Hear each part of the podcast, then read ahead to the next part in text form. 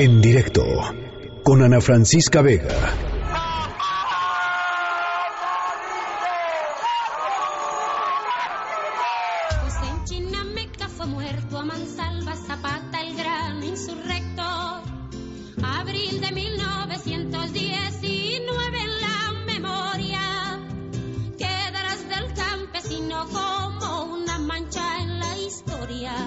Hombre que amaba la tierra, él como le decía, la tierra, la madre tierra, porque es la que nos da de comer.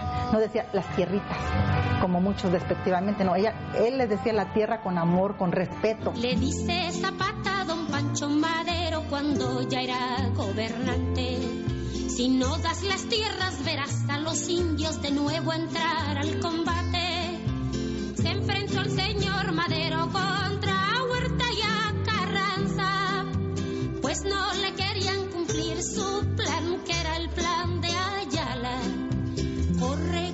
conejito, cuéntales a tus hermanos. Ya murió el señor Zapata, el coco de los tiranos. Don Pablo González ordena a Guajardo que le finja un rendimiento. Y al jefe Zapata disparan sus armas al 100 años, 100 años del asesinato de pues, uno de los líderes militares y campesinos más importantes de la Revolución Mexicana, un símbolo de la resistencia campesina en México, eh, Emiliano Zapata. Por supuesto, estamos hablando de él. El centenario de la muerte de Emiliano Zapata y en la línea de en directo está Arno Burkholder, mejor conocido como arroba clionáutica, doctor en Historia Moderna y Contemporánea por el Instituto de Investigaciones José María Luis Mora. Y Arno, ¿cómo estás? Buenas tardes. Ana Francisca, buenas tardes, gracias por llamarme. Al contrario, pues eh, queríamos platicar un poquito sobre Zapata, sobre el Zapata que nos enseñaron en los libros de texto y sobre el Zapata que no nos enseñaron en los libros de texto, que es todavía más interesante, pero ¿por qué no nos cuentas tú? Mira, te cuento que hoy se cumplen justamente 100 años de su asesinato en 1919 en un rancho llamado Chinameca, ubicado en Morelos. Te cuento que sí, como dices, tenemos una figura de un Zapata construido por la revolución, el cual peleaba por los campesinos, les dio la tierra y básicamente pues se convirtió en uno de los fundadores del Partido de la Revolución. Sí. Todo lo que te acabo de decir, por supuesto, no ocurrió exactamente No, así. no. En realidad lo que Eh, tenemos es nuestro un- libro, sí. Eh, Exactamente, eso es más del libro de texto. Es nuestro no, libro de lo texto. Que, lo que tenemos es más bien un hombre, sí muy complejo, que sí pelea porque los campesinos recuperen sus tierras, pero también es un hombre eh, en un perfil muy o un poco conservador, puesto que tiene un gran enfrentamiento con los hacendados y por eso tiene un gran enfrentamiento y, y una gran desconfianza primero hacia la iniciativa privada. Eh, porque ha visto durante su vida y, y tiene como recuerdo histórico que los indígenas siempre han perdido sus tierras. También tenemos a un hombre que se vuelve líder de la revolución indígena y campesina más importante de la revolución mexicana, la cual está formada de muchas otras revoluciones. Un hombre que también desconfía mucho de sus contemporáneos, de los otros líderes revolucionarios con los que le tocó Se estar. peleó con casi todos, ¿no? Se peleó con Madero, muy ensalzado por la 4T, se peleó con Carranza. Con Villa no se pelea, pero al final pues no le ayuda a vencer a Carranza en 1915. Ujú. y, y es un hombre que se encierra mucho, fíjate. Esa, ese quizá también es otra de las características de él. De hecho, al final por eso pierde su lucha, por tener que encerrarse en Morelos, por ser atacado por Carranza y al final sufrir la traición en la cual es asesinado. Eh, es, eh, eh, él es más bien pequeño propietario, ¿no? Porque también tenemos mucho la idea de un Emiliano Zapata eh, muy pobre, muy humilde, de orígenes, ¿no? Eh, Sí. Indígenas. muy- y en realidad es, es, eh, es, es un pequeño propietario que le encantan los caballos, que digamos, eh, no, no pasa hambres como la pasan una buena parte de, de- de los pueblos indígenas en México. Es decir, eh, también esa, ese lado y esa parte de la historia, pues hay que matizarla, ¿no? Totalmente. Para empezar, es un mestizo. Ujú. O sea, es un hombre que sí tiene antepasados indígenas, también tuvo antepasados españoles y muy seguramente antepasados negros. Sí. Uno. Dos, es un ranchero. Quiere Sí. decir que es un hombre que sí tiene algunas propiedades Bueno, Eh, tenía caballos, le encantaba entrenar caballos, ¿no? Bueno, por eso se viste de charro. Tiene el dinero charro. suficiente para vestirse de charro Sí. y le gusta mucho el coñac. Sí. Tres, Eso, de eso leí esta mañana, sí, fíjate, Sí. Que, que, que no tomaba este, pues, ni aguardiente, ni tequila, ni... él le gustaba el, el, el coñac, este, Genesí, ¿no?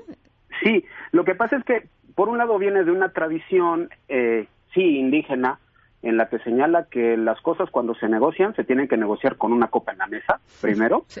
y dos, tiene el dinero y tiene la cultura, por así decirlo, para tomar coñac y no tomar otras cosas. Fumar Eh, puros habanos, por ejemplo, ¿no? Traía este, sus habanos.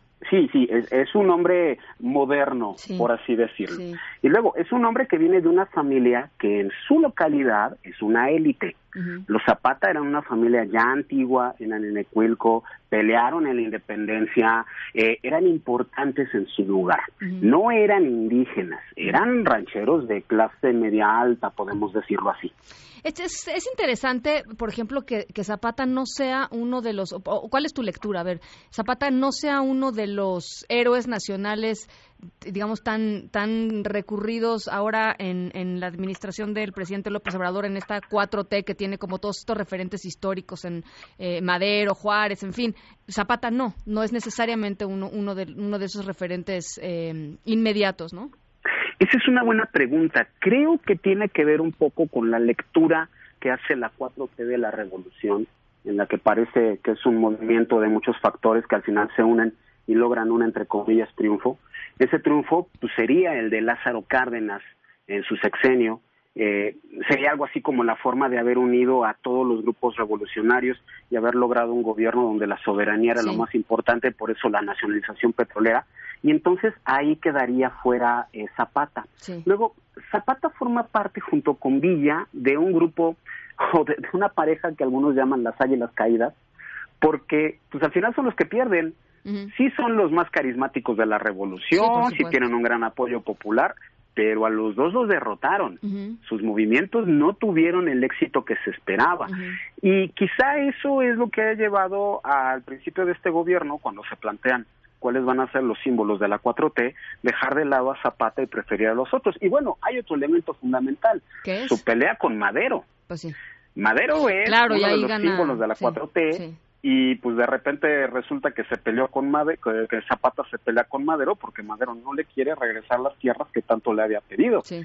Y Zapata en su momento lo dijo, a todas mis tropas vamos a ir a Chapultepec, vamos a buscar el árbol más alto que encontremos y de ahí vamos a colgar a Madero, Sí. porque lo consideramos un traidor a nuestro movimiento. Ujú. Ahora, eh, 2019 sí es declarado por Andrés Manuel López Obrador como el año del caudillo de Sur, de, de- de Emiliano Zapata, ¿no? O sea, sí, sí tiene ahí un guardadito, pero, pero interesante que digas, pues sí, si escoge a uno, pues ahora sí que eligió bandos, ¿no? Sí, Es, co- es como Team Zapata, Team Madero, ¿no? Una cosa poquito, así. sí. Una cosa Mira, así. Yo creo que escoge, bueno, tenía que hablar de Zapata porque eran los 100 años y porque es uno de los que forman parte del panteón de la revolución. Sí. Eso tenía que ser.